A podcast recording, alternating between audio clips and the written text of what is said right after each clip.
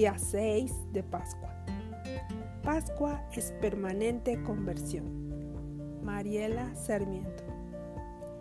La Pascua, el paso del Señor que nos lleva de la esclavitud a la libertad, nos asegura que debemos incomodarnos para seguir el ideal. Ese ideal es Cristo mismo.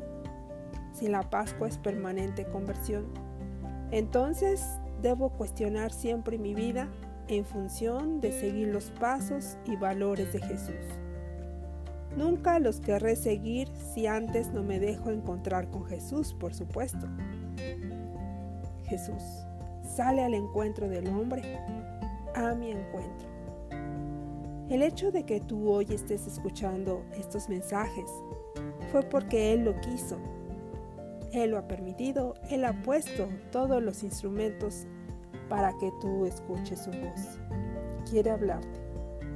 Desea involucrarse de tal forma en tu vida y satisfacer tus necesidades más profundas de tu corazón, si se lo permites. Para ello, necesitas mirarlo y dejarte encontrar con su voz que habla de muchas maneras pero no siempre como tú lo deseas y a la hora que lo quieres. ¿Sabes? La permanente conversión incomoda. Pero veámoslo de esta manera. ¿Quién de nosotros podríamos aguantar en dejar de comer varios días? Lo que dejamos de darle al cuerpo se notará en una disminución de nuestra energía y posteriormente en el deterioro de nuestra salud hasta terminar con la misma vida. De la misma manera, lo que le dejamos de dar a nuestro espíritu se percibirá en una baja de energía para vivir con alegría. Necesitamos las vitaminas, la proteína que se encuentra en la oración, en el encuentro de tú a tú con Dios.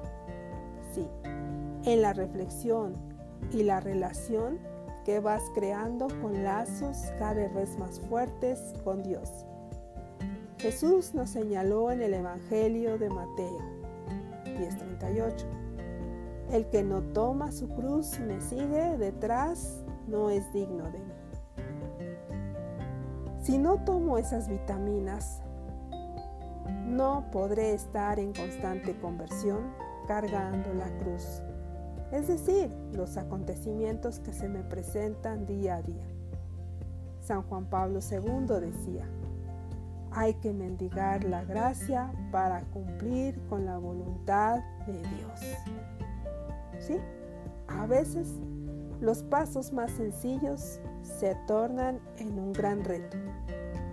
Encontrar la libertad es vivir en constante conversión, mirando a nuestro ideal, que es Jesús mismo.